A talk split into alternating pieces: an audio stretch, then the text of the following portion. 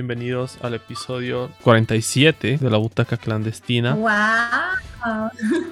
Sí, Perdón, igual. perdón, te he No, tranquilo, igual me sorprende que ya tan rápido estemos en 47. En este programa vamos a hablar sobre The Green Knight, la más reciente película de David Lowery, que también es director de películas como A Ghost Story, una gran película, la verdad, de mis películas favoritas de los últimos años. Les advierto que en este podcast vamos a tener spoilers y bueno, esta película la he esperado bastante, tenía mucho hype por verla, porque, a ver, esta es una anécdota personal que se relaciona con la película, que el año pasado estuve en un taller de cine y en ese taller, para no perder el contacto cuando las clases se suspendieron, consiguieron darnos masterclass con distintos eh, cineastas del medio de acá de Bolivia y también consiguieron que David Lowery, el director de esta película, nos dé una masterclass. Entonces ahí él nos explicó algunos pormenores de, de cómo había trabajado esta película y también le hicimos muchas preguntas sobre A Ghost Story. Entonces de por sí todo lo que nos había conversado él en esa clase me hizo llenarme mucho de expectativas sobre, sobre esta película que está protagonizada por Dev Patel. Está producida por A24, ¿no? La productora de cine indie. Se puede decir que es indie porque, porque sí trabaja las propuestas autorales, pero sí con presupuestos bastante altos y ya con actores y cineastas de, de renombre, ¿no? Lo está haciendo muy bien esa productora, ¿no? Cada vez creo que eh, saca pelis que nos sorprenden más y más y más, ¿no? Sí, todas las pelis producidas por A24 son garantía de calidad. O sea, si ustedes ven ese, ese logo de A24 antes de que empiece una peli, ya pueden estar seguros que van a ver algo muy bueno. Eh, Claro, o cuando igual sale el tráiler y ves a A24, tú dices, ya, esta peli es así. O incluso, ¿sabes qué? Ha habido un montón de pelis que, por ejemplo, yo no, yo no veía el tráiler, solo veía que A24 había sacado alguna peli nueva y decía, uh, ya, la tengo que ver, pero optaba por no ver el tráiler y de una la veía y me gustaba, sí. Sí, sí, es muy increíble, la verdad. Eh, un poco esto hablaba en, en ese video que está, está en YouTube. Esto de A24 es como que en los últimos años invertir presupuestos grandes, pero eh, respetando siempre la visión de los directores, ¿no? No como en algunas grandes productoras que de por sí te, te imponen ciertos lineamientos de cómo tienen que ir las historias o qué se puede o no se puede mostrar. Eh, A24, a diferencia de estas productoras de cine, apuesta por dar completa libertad y salen cosas muy, muy, muy interesantes, ¿no? Y muy disfrutables de ver, la verdad. Las mejores películas de, de los últimos 10 años, tranquilamente, muchas son producidas por A24, ¿no? Sí, la verdad que sí. Y siguen sacando muchas joyas, ¿no? Cada vez que, por ejemplo, está Lamp, no sé si viste el tráiler o viste el- un adelanto de lo que va a salir. Creo que ya se estrenó, ¿no? En otros países, no estoy segura.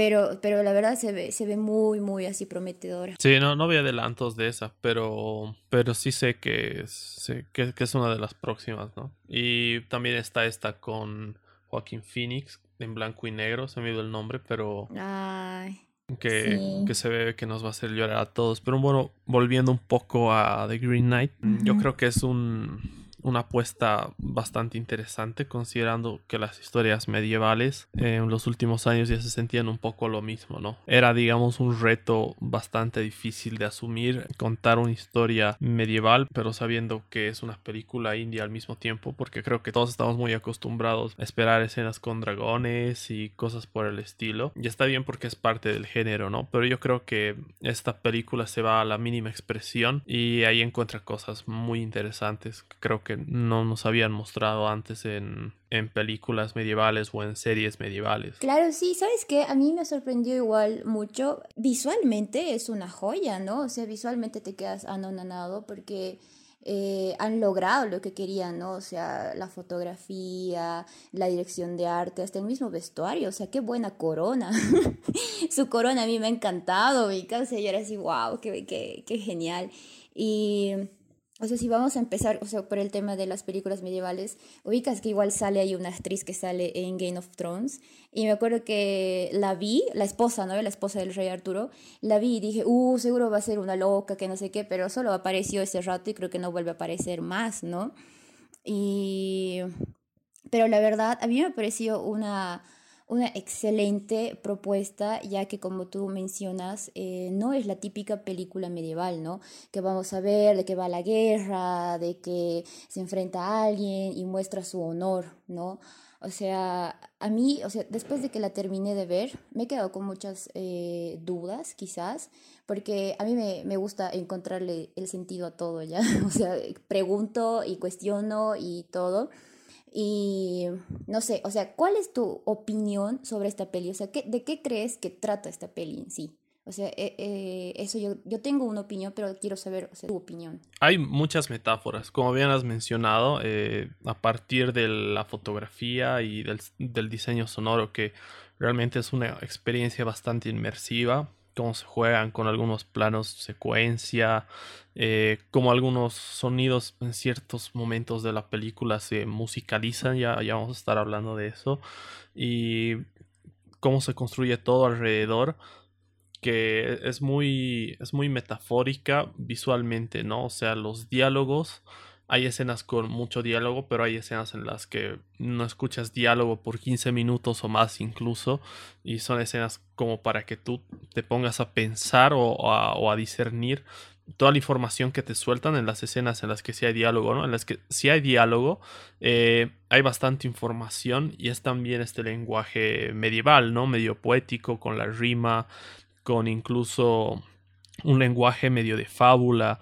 Eh, por ejemplo, se me viene a la mente cuando el, protagonista está a punto de, hacer su viaje, ¿qué, ¿qué, pasa si le espera la muerte? Le pregunta y él le responde que no hay un solo hombre que no se haya ido antes de su tiempo, que en realidad es como una reflexión de que al final todos vamos a morir, pero depende de ti qué quieres hacer con tu vida antes de, de morirte, ¿no? Entonces yo creo que mucho de la película está orientado a esta reflexión de por qué vivir, digamos, o sea, si tienes un objetivo en la vida y quieres cumplirlo a cualquier precio, tu orgullo o el honor y, qué representa eso en tu vida, o si realmente quieres sentirte pleno y hacer las cosas que quieres hacer, ¿no? Yo creo que ese es el conflicto que tiene el, protagonista y donde, donde se centra la historia al final de cuentas, porque como hemos mencionado, eh, la historia no va de, de grandes batallas épicas, sí hay momentos y muchos que yo creo que visualmente son deslumbrantes y, si, se te quedan grabados en la retina fácilmente. Me, hubiera encantado verlo en el cine por lo bien que trabajado que está, es, es realmente increíble y va por ahí, o sea, yo creo que va más por un estudio de personaje más profundo y por esas, esas cuestiones de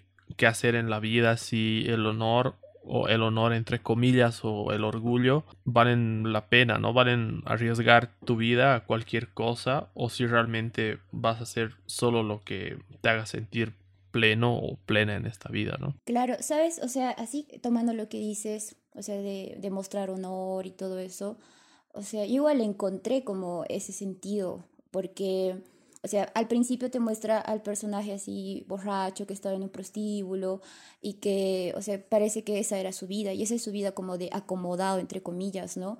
O sea, de que eh, eh, tiene una buena familia, es de una buena familia y, y todo eso, ¿no? Y no sé, o sea, yo creo que todo esto es como una enseñanza de que se le pone a él, o sea, es como un reto quizás, ¿no? Y también me parece medio extraño porque yo siento que la madre es la que ha planeado todo lo que le pasa al protagonista, ¿ubicas? Porque al principio se ve a la madre que creo que ella hace como una brujería y no sé qué, que hace que aparezca el, el, el caballero verde y que pase todo lo que tiene que pasar. Pero creo que eso hace para que él se haga responsable de sus actos, ¿no? O sea, se haga responsable de su vida y ahí, o sea, te muestra cómo la pasa tan mal, igual en las decisiones que toma, ¿no? En las decisiones egoístas de, de caballero, o sea, que tiene, digamos. Por ejemplo, en la, en la parte donde, donde se encuentra con la chica y le dice, mi cabeza está debajo del mar, y él le dice, ya, yo la voy a sacar, pero ¿qué me vas a dar cambio? Le dice, ¿ubicas? Y es como que, eh, no sé, yo creo que sí, sí eh, es parte de un, de, una, de, de, un reino y todo eso. Supuestamente un caballero tiene que ser eh, bondadoso y tiene que rescatar y tiene que hacer todo eso. Y ahí él se ve mal, ¿entiendes? Y por eso yo creo que le va mal y tiene, o sea, son varias como, ¿qué se dice? Mm, como varias pruebas que él toma Y incluso al final, ubicas, no, antes del final, cuando lo está por cortar la cabeza y él se escapa, se escapa y se ve cómo va a ser su vida escapándose, ubicas, que ha tenido un hijo fuera de, del matrimonio, que su hijo ha muerto y al final se queda absolutamente solo. O sea, yo creo que más que todo abarca ese tema, como de enseñarte de que puedes tenerlo todo en la vida, pero no tiene que ser fácil, ubicas. O si estás en, un, en, una familia o en un lugar acomodado, tampoco se te tiene que hacer fácil, ubicas. Y algo igual que me llamó mucho la atención y que hablaste sobre los, sobre los diálogos y el guion, es en esa parte en la que la Alicia Vikander eh, habla sobre el significado de los colores. O sea, ¿sabes qué? Es, es sorprendente el David Lowry porque eh, tiene unos guiones que, o sea, ¿sabes qué? O sea, con, en A Ghost Story igual no hay mucho guion, ¿ubicas? O sea, es poquísimo lo que hablan. Y, pero en lo que hablaba era como que te mostraba algo, ¿no? O sea, y te enseñaba algo también. Y en esta, en esa parte que la Alicia Vikander habla de los colores, o sea, te da a entender que todo lo que le está pasando a él es por culpa, porque él, él, eh, ella habla del color verde, que o sea, dice, la lujuria es el color rojo y el color verde es lo que viene después de la lujuria, dice. Y uno cuando tiene lujuria, ¿qué siente después? O se acaba y sientes como remordimiento, sientes como culpa. Y yo creo que ahí, ahí, ahí está la clave como para entender eso y entender por qué le está pasando todo lo que le pasa a, este, al, al, protagonista ubicas. No sé si compartes eso. Sí, sí. De hecho, eh, lo de su madre yo creo que está bien acertado lo que dices, ¿no? Porque ni siquiera se presentan en el ritual o en, o en, la ceremonia que hacen ahí cuando aparece el caballero verde y desde un principio es como que ella tiene la certeza de que eh, todo va a terminar bien, ¿no? Entonces, o, o todo va a terminar de alguna manera en la que su hijo va a volver y va a haber aprendido algo. Como te digo, las metáforas en el guion son bastante buenas. Eh, ponías de ejemplo igual a Ghost Story, que yo recuerdo bien, tiene una escena de... Eh, de la actriz, se me dio el nombre de la actriz, comiendo un pie. La Rooney Mara. E, exacto, la Rooney Mara, gracias. Hay una escena de ella comiendo un pie eh, que dura como dos minutos, que es larguísima, ¿no? Y con un plano abierto, ¿no? Que se está acercando. Y de repente hay otras escenas en las que un minuto te, han metido un, montón de guion y un montón de información. Entonces va alternando, digamos, ¿no? Eh, escenas más contemplativas y otras con mucho diálogo. Te genera algo interesante, te, te pone a, a, reflexionar sobre, sobre las cosas que, que, suelta de golpe. Las puedes reflexionar cuando hay estos momentos de silencio absoluto, ¿no? O solo de atmósfera en esta película, por ejemplo, mientras el, el, protagonista está en el bosque o en medio de la nada, hay muchos momentos en los que solo se escucha la naturaleza o está caminando al lado de este zorro que encuentra después. Entonces yo creo que analiza cosas sin, sin saturarte de diálogo y también, como dices, en, hay muchas metáforas, ¿no? Aprovecha que está, digamos, ambientada en una época donde se hablaba con mucho poema, con mucha metáfora y, y como decíamos, con un lenguaje distinto y utiliza eso para, para meterte frases que tranquilamente podrían ser así de, de libros, ¿no? Que, que parecen de, de, libros de esa época. De hecho, ciertos parámetros de la película te los ponen como si fueran un libro, ponen textos que son como capítulos de un libro antiguo de estos, eh, justamente de historias medievales. Y otra cosa que me parece que es muy, pero muy destacable de esta película, en el momento en el que el, el giro más importante podría convertirse en algo obvio, como sería que después de haber hecho su, su travesía, bueno, a ver, vamos, vamos a entrar un poco en la historia para que se entienda todo, para que se entienda todo de lo que estamos hablando que es más o menos que, porque sí hemos soltado muchas cosas, pero no hemos hablado, no hemos hablado de, de, qué, de qué trata, ¿no? Y es importante en esta parte. Bueno, básicamente la historia es sobre este caballero que como Annie mencionaba es, digamos, un, un tipo que le encanta la joda, le, es un irresponsable de mierda, o sea, anda todo el tiempo haciendo lo que se le da la gana realmente. Entonces llega un momento en el que él asiste a una ceremonia y se presenta un ser mitológico que es el Caballero Verde, ¿no? Y es que es como una especie de híbrido de, de árbol y humano, que son como, no como los árboles del Señor de los Anillos, pero tiene una apariencia que a mí me, me gusta mucho, el diseño del personaje me gusta mucho, se parece a, más a, a, un personaje de una película de Guillermo del Toro, porque parece que fueran efectos prácticos Sí. y no CGI, la verdad no sé si, si es un disfraz o es CGI, pero me gusta la apariencia que tiene, ¿no? Tiene ese, ese aire, como les digo, a, una peli de Guillermo del Toro. Entonces se presenta este personaje y lo retan, eh, lo retan al, al- bueno, no a él, al, no al personaje principal, pero sí retan a alguien y él se ofrece, ¿no? Y el reto es básicamente que él le dé un golpe, al- algún daño al Caballero Verde y en un año él, él va a dar exactamente el mismo golpe, ¿no? Y sin pensarlo dos veces, el, el personaje de Patel le corta la cabeza y eso significa que dentro de un año eh, le van a cortar la cabeza y obviamente va a morir, ¿no? O sea, y, y eso lo tiene pensando mucho tiempo, incluso si hubiera dado un golpe en otro lugar, podría haber sobrevivido a la experiencia, ¿no? Pero un poco por, por darse el alarde de, de que no le tiene miedo a nada, va y, y le corta la cabeza. Y que obviamente no mata al Caballero Verde, ¿no? Que esto es algo que sale en el tráiler, o sea, eh, me parece que es muy spoiler para un tráiler esto, yo lo vi, vi el tráiler antes de ver la película y cuando vi esto dije, a la mierda, esto no será importante y resulta siendo muy... ¿Verdad? Sí, sí, y resulta siendo muy, no muy importante. Qué bien que no lo has visto, porque es muy importante, Sí, es sí. muy importante esto de que le corten la cabeza, porque mm, después, digamos que es como que el giro grande al principio y el giro grande al final es que muere el protagonista, ¿no? Pero a partir de ahí es como que a lo, lo que hace girar la historia, volviendo un poco ya a que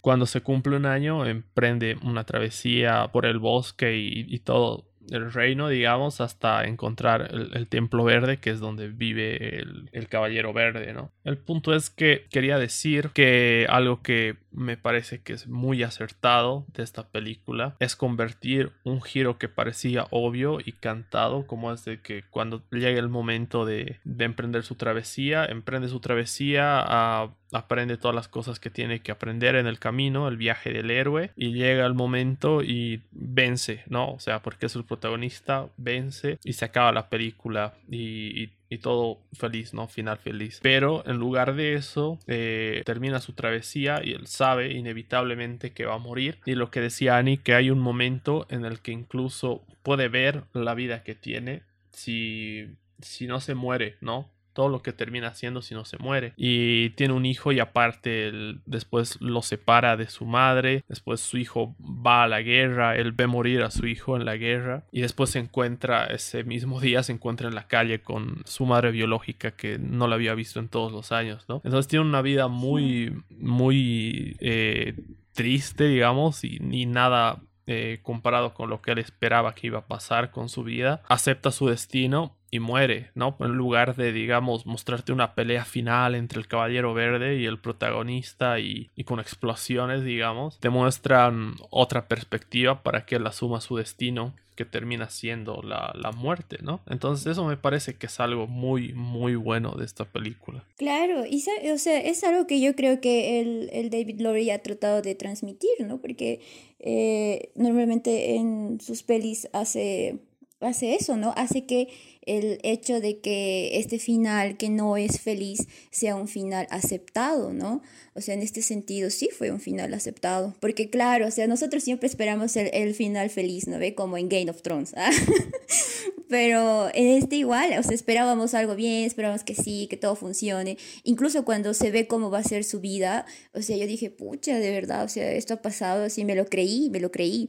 Pero luego vuelve y dije, ah, ya, y ahí es como que te hace aceptar y te hace decir, sí, está bien, que muera y que vale la pena, ¿no? Pero, pero sí, en sí, toda la historia a mí me ha parecido muy, muy, como, como te digo, muy interesante de ver y también de aprender, ¿no? Porque las películas medievales a las que estamos acostumbrados no te enseñan esas cosas, ¿no?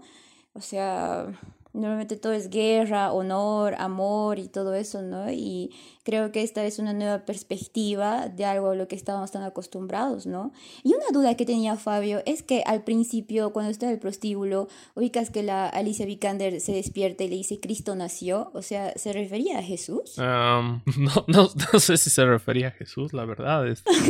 A ver, yo, yo la he visto como hace un mes o más de un mes, entonces... Yo, es Jesús. hay, hay referencias al nacimiento de Cristo. La verdad es que pero fue mi duda, ubicas. yo, yo, como te he dicho, o sea, trato de encontrarle sentido a todo, ubicas. Conexión así, tiene que ver así, pero era alguna duda que se me quedó ahí en el aire, ¿no? Como, como tantas cosas que ha pasado en toda la peli y como lo, el tema de los gigantes también. O sea, muy bonito todo, pero ¿por qué? ¿Qué hacían gigantes ahí y gigantes raros todavía, ¿no? O sea no sé, extraño. Lo del zorro también, lo del zorro tiene que ver, o sea, también eh, le he encontrado como un sentido de fábula, ¿no? Ubicas que en las fábulas todo, todo el personaje que siempre va a una aventura siempre tiene un amiguito así, su conciencia supuestamente. Sí, un animal. Ajá, y algo así también me pareció, eso me pareció, mm, la verdad no me gustó mucho esa parte, ¿no? Yo pensaba que el zorro era, era su madre y como era bruja era capaz de de alguna manera controlar a los animales y, y comunicarse a través de los animales, ¿no? Pero como, como estábamos hablando, es una película que se puede prestar a muchas interpretaciones y yo la verdad lo he visto por ese lado y a ratos era como que mm, aparecía así de la nada y, sabías que tenía que ser importante porque más de la mitad de la película está ahí cerca del protagonista, ¿no? Ahí dando vueltas, se pierde un momento cuando está en este castillo, pero después siempre está por ahí, entonces decía, debe ser su madre que, que lo está vigilando o asegurándose de que no se muera. Y lo de los gigantes me ha gustado sobre todo, pero, o sea, más que aparezcan los gigantes y que los veas, porque digamos que para establecer un poco que es un universo de fantasía total,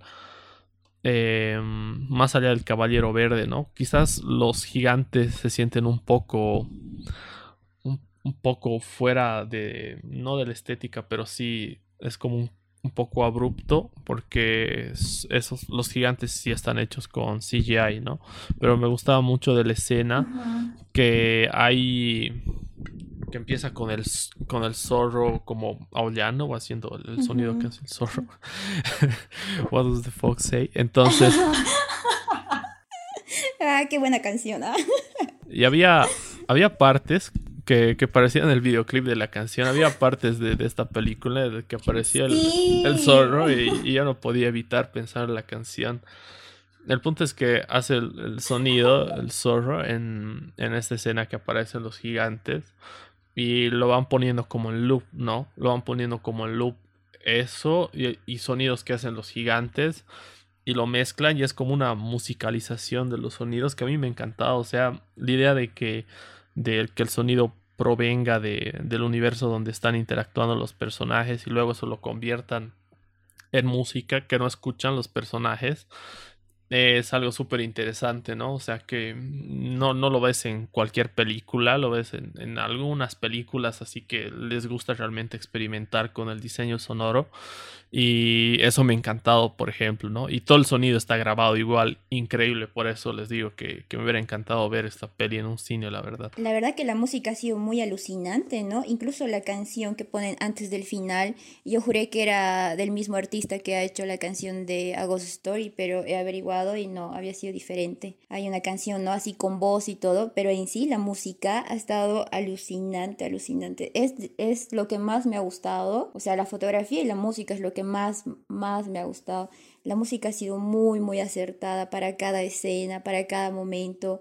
O sea, no sé, es lo que más, más me ha deslumbrado. Y sabes que eh, algo que igual me has hecho acordar es que en, una, en esa escena que aparece este chiquito que no me cae, pero actúa súper bien, el que actúa en eh, el, el, sacrificio de un siervo sagrado. Sí, sí, sí, eso mismo. Sí, ese actor no me gusta ya, o sea, me, da ansiedad, pero actúa súper bien, o sea, creo que actúa para que te dé ansiedad siempre, ¿no ve? Además es que, es que sus dos personajes son son así medio psicópatas, ¿no? En, los, en las dos es un maldito psicópata. Y va a estar en, en, Eternals de, Marvel. Ah, no, en Dunkirk creo que es al que lo matan o, le disparan, algo así. Pero. Queda ciego, creo. Sí, algo así, incluso da pena. Pero las que tengo más frescas son esa del sacrificio del siervo sagrado. Sí. Y esta, y en las dos es un maldito psicópata, pero. Pero me gusta como, como villano, ¿no? Pero es un personaje claro que, no sé, como Jeffrey Baratheon o algo así que realmente no puedes evitar odiar por lo, por lo desgraciado que es, digamos. Claro, y o sí, sí, o sea, yo igual lo, lo yo he dicho, ay, pucha, ¿qué hace este aquí? Como no he visto el tráiler, no vi quiénes actuaban, nada.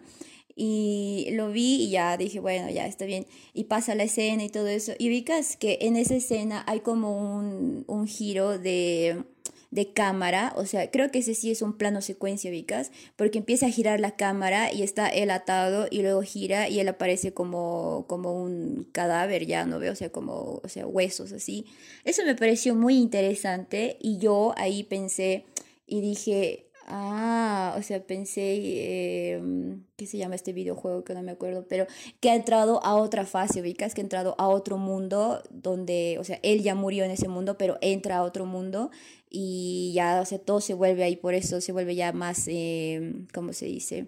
Místico, por ejemplo, por eso apareció el zorro que habla, por eso aparecieron los gigantes, por eso apareció un montón de cosas, o sea, creo yo igual llegué a pensar que en ese momento murió y que ya se ve como es su vida, pero en una, como en un mundo de muertos, digamos. Sí, a mí me ha dado la misma impresión, o sea, eh, de que entra ese, ese lugar específico en el que sucede esto de que ese personaje que decimos del, del, del niño este que es un desgraciado, eh, lo, lo, ataca, lo ataca y, y, lo toma de prisionero y le quita básicamente todas sus cosas. Digamos que todo lo que pasa entre el castillo y ese punto está narrado de una manera más realista, digamos, ¿no? O sea, un realismo exagerado, ¿no? Eh, un poco hablando de este realismo exagerado, me gusta mucho el trabajo que hacen con las luces, con la iluminación, para simular luz de día y luz de noche, pero después de eso se convierte en, en fantasía total, ¿no? Eh, a partir de ahí es como que... Fantasía, eso sí. Exacto, es como que, digamos que el lado que a muchos les encanta de lo medieval, que son gigantes, dragones eh, y todas esas cosas empiezan a cobrar vida, ¿no? Pero a mí me gusta que sea desde cierto punto, porque digamos que el Caballero Verde, que digamos es el único indicio o el, único indicador de fantasía que hay en los primeros minutos de la película, sea de las profundidades de, del lugar al que entra y, justo cuando entra al bosque es que todo se vuelve así más, más fantasioso, ¿no? Y esta idea que dices que sea como una barrera donde ya empieza lo fantasioso es completamente cierto, porque ahí digamos que ves ese, ese plano que da la vuelta entera, ¿no? dando a entender que, que está en otro lugar o que ha muerto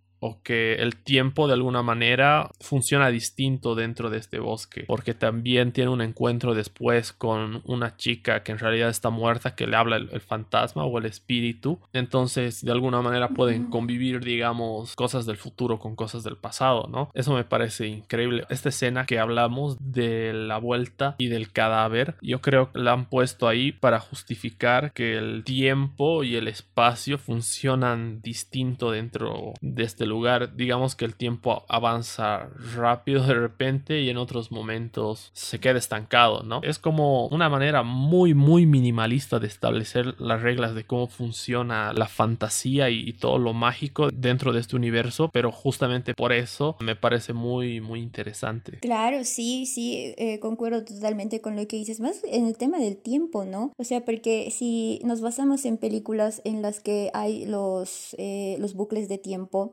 que en todas las películas que, o sea, pasan eso siempre es porque tiene, el personaje tiene que aprender algo, o sea, está haciéndolo mal en la vida y tiene que aprender algo, ¿no? Como el Día de la Marmota o Triángulo, si es que si has visto, y tendría mucho, mucha lógica si eso está pasando acá también, ¿no? Porque después de que pasa todo eso, él pasa por todas sus travesías y todas sus enseñanzas y tendría mucho sentido, pero no sé, no sé si has escuchado al director decir algo al respecto sobre esta peli y es bien interesante cuando ellos mismos dan sus opiniones de qué significa eh, cada peli, ¿no? Me acuerdo en la película Madre de El que ha hecho el cisne negro, nunca me acuerdo su nombre. Darren Aronofsky. Él, él, cuando vi Madre, me acuerdo que, o sea, eh, yo vi, pero así... Eh, sin saber de qué trataba, Vicas. Y me acuerdo que quedé así bien consternada y decía, pucha, ¿de qué trata esta peli? ¿De qué así? Y tuve que googlear, ¿no ve? Y ahí decía que la película trataba de Dios, ¿no? Que sí era Dios y que los primeros invitados eran Adán y Eva y todo eso, y de la naturaleza y todo. Y pucha, o sea, te abre jodido la mente, ¿no? Pero cuando escuchabas al director hablar, el director no te decía eso. O sea, el director decía que él trataba de transmitir algo a la humanidad para que la humanidad cambie pero él no te decía, sí, habla de la Biblia, ¿no? Pero cuando a mí, digamos, eh, me preguntaban eh, de qué trataba esta película, es la Biblia, es de la Biblia, tienen que ver de lo malo que es Dios, de lo injusto que es tu Dios, ¿no? Pero, o sea, no sé, me gusta, me gusta cuando los mismos directores te crean intrigas y también te crean como, o sea, hace, hacen que saques tus, tus conclusiones, ¿no? Como estamos haciendo ahora. Sí, la verdad es que es abierta a muchas interpretaciones. Por ejemplo, esa, esa de Mother a mí no me gustó tanto porque sentía que era que ha hecho lo, que le ha salido del rabo al director y, y, a ver cómo lo interpreta, ¿no? Lo que, lo que he visto en entrevistas del, del director realmente no, en ninguna habla sobre interpretaciones de la historia, habla más de detalles de de producción o de eh, cómo se le ha ocurrido hacer la adaptación de, ese libro, digamos, porque es un libro. Entonces yo creo que más allá de querer encontrar un, sentido global de la historia, te detengas a pensar en cosas que son más introspectivas, ¿no? Más, más personales. Reflexiones que al final a todos nos llegan en algún momento, pero muy por debajo. Yo creo que en el lenguaje de de esta película. Hay mucha, mucha reflexión. Y claro, la historia te cuenta muchas cosas, pero yo creo que constantemente vas reflexionando otras que quizás no sean el foco de la película como tal. Y algo que te iba a decir, Fabio, es que tú has hablado con el director, ¿no? He escuchado ese video en YouTube que hiciste en el que has hablado del taller donde has, has, tenido la oportunidad de hablar con el director. Sí. ¿Y qué tal? ¿Qué tal? No, fue increíble porque nos dijeron que mm, para esta clase podíamos hacerle preguntas al director, mejor si era una por persona porque éramos como 20 y algo personas en el taller, pero obviamente no todos hacían preguntas y cuando llegó el momento eh, creo que éramos tres o cuatro personas, entonces todos pudimos preguntar y la mayoría de las personas le preguntaban sobre qué significa significa eh, el final de A Ghost Story, ¿no? O cosas así. ¿Qué decía, ¿Qué decía la hojita?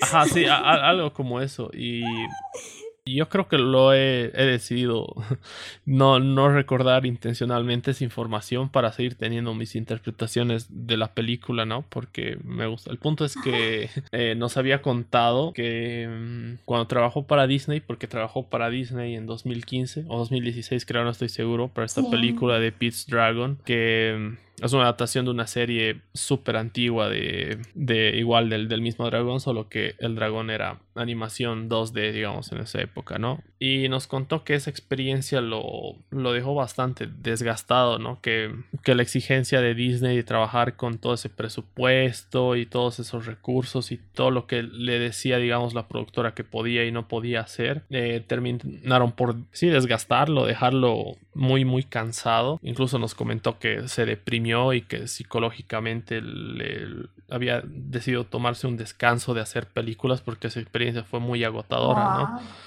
Entonces, un poco para sacarse la película de encima, o sea, porque quería hacer algo muy propio y en, ese, en esa etapa en la que se tomó su descanso, empezó a trabajar en el guion de A Ghost Story, ¿no?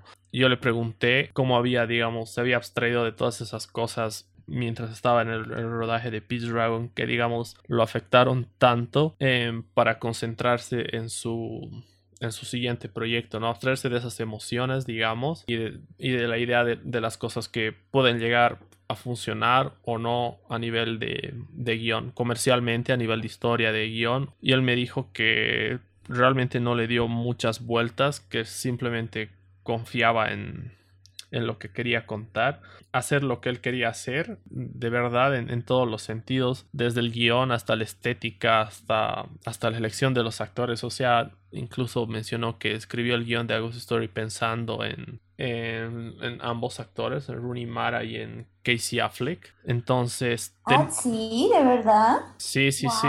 Porque con Casey Affleck creo que trabajó en una película antes. No estoy muy seguro, pero creo que con él trabajó en una película antes. Y creo que ya tenía contacto con Rooney Mara también. Tenía claro todo y quería hacer una película que se sintiera suya y una película siendo bastante honesto con, con cosas que él mismo estaba atravesando, ¿no?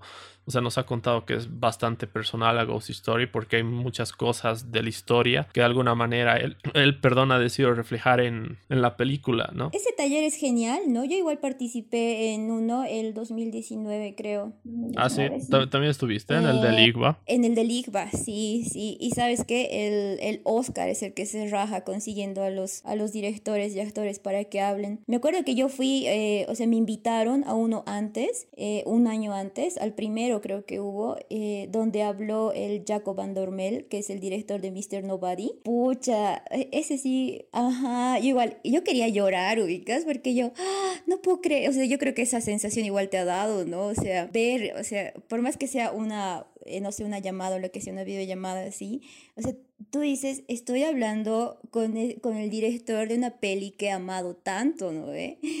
Pucha, y me acuerdo que que yo le pregunté eh, que de dónde venían sus ideas, no me acuerdo cómo le pregunté, estaba tan nerviosa, o sea, sí, porque, o sea, yo solo quería llorar. y me acuerdo que le dije así dónde venían sus ideas y que cómo había tenido esta idea, o sea, ¿por qué? Porque, eh, o sea, porque Mr. Nobody es bien, es bien complicada también, ¿no? A mí Mr. Nobody me ha dejado como inquieta como una semana o dos, creo. O sea, así, pero pensando, me acuerdo que cuando tenía que tomar una decisión me acordaba de esa película ya y decía, pucha, y ahora así. Y le pregunté algo así y él me dijo que se había soñado, que se había soñado con eso y ahí, ahí, desde ahí es en el momento en el que yo empiezo a anotar los sueños que tengo. O sea, yo sé que no van a ser guiones, ¿no? Pero cada sueño raro que tengo o extraño lo anoto porque él dijo, o sea, un sueño se puede convertir en una película que tú, en un, en un gran éxito que ni tú te imaginas, dijo. Y eso, y era así igual, o sea, tú, tú te pones a pensar y dices, no, estos directores deben ser así agrandados, ¿no? Pero para nada, son bien tranquis. Y, so, y es genial, es, es, lo que, es lo que más me gustaba de ese taller. Y el año que yo estuve, hemos hablado con, ay, no me acuerdo quién exactamente era, pero era una que había participado en Call Me By Your Name y también en Suspiria. Ajá, era directora de arte o algo así, sí, y, y, habló, habló de eso, le hicimos preguntas. Luego igual hablamos con una actriz chilena. Y sí, es genial, es genial la oportunidad que dan, ¿no? Ya haciendo publicidad al taller, ¿ah? publicidad gratis, así. No, no es una colaboración no pagada, pagada, por si acaso, chicos. No nos, han, no nos han dado un centavo, estamos hablando bien porque los dos hemos sido parte y nos, nos ha, hemos disfrutado la experiencia, digamos. ¿no? Sí, y bueno, este fue nuestro podcast sobre The Green Knight. Gracias por escucharnos. Yo soy Fabio. Yo soy Annie. Eso es todo.